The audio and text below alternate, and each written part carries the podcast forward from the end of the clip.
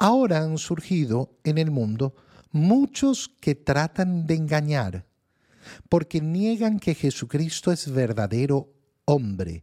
Mira cómo estamos hablando en el inicio del cristianismo y aparecen ya las herejías.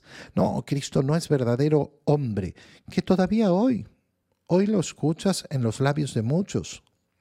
¿Por qué? Porque cuando una persona dice, ay, pero yo no soy Jesús, yo no puedo actuar como Jesús. Hermano mío, si ese es el cristianismo. El cristianismo es la imitación de Cristo, ser como Cristo, ser otro Cristo, ser el mismo Cristo. Eso es el cristianismo. No, pero yo no puedo, yo soy un simple mortal. Y Cristo también. Cristo es tan hombre, igual hombre que tú, semejante en todo a nosotros, menos en el pecado. Pero la tentación la tuvo que soportar igual. Y nos ha mostrado el camino.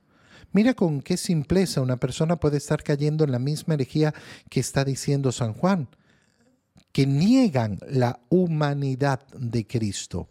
Y estos son el verdadero impostor, el anticristo, el que niega que Cristo es verdadero Dios y verdadero hombre, el que niega quién es Cristo.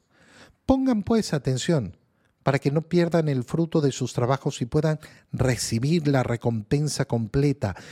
¿Cuál es la recompensa completa? La vida eterna. Quien se aparta de la verdad y no permanece fiel a la doctrina de Cristo, no vive unido a Dios. La doctrina no es una cosa poco importante, porque lo importante es la caridad, lo importante es querernos entre hermanos. El verbo de Dios ha hecho hombre para darnos a conocer al Padre. La verdad, la doctrina, es importantísima. Es importantísima, no da lo mismo. Bueno, da lo mismo lo que uno crea, lo importante es que no nos matemos entre nosotros. Eso es humanitarismo. No es cristianismo. Ese es humanitarismo. El cristianismo también va a tener, lógicamente, como consecuencia que no nos matemos los unos a los otros, si nos manda todo el contrario.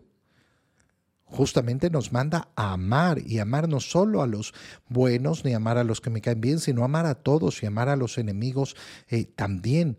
Pero ¿quién se aparta de la verdad y no permanece fiel a la doctrina de Cristo, no vive unido a Dios el que permanece fiel a la doctrina de Cristo, ese sí, vive unido al Padre y al Hijo.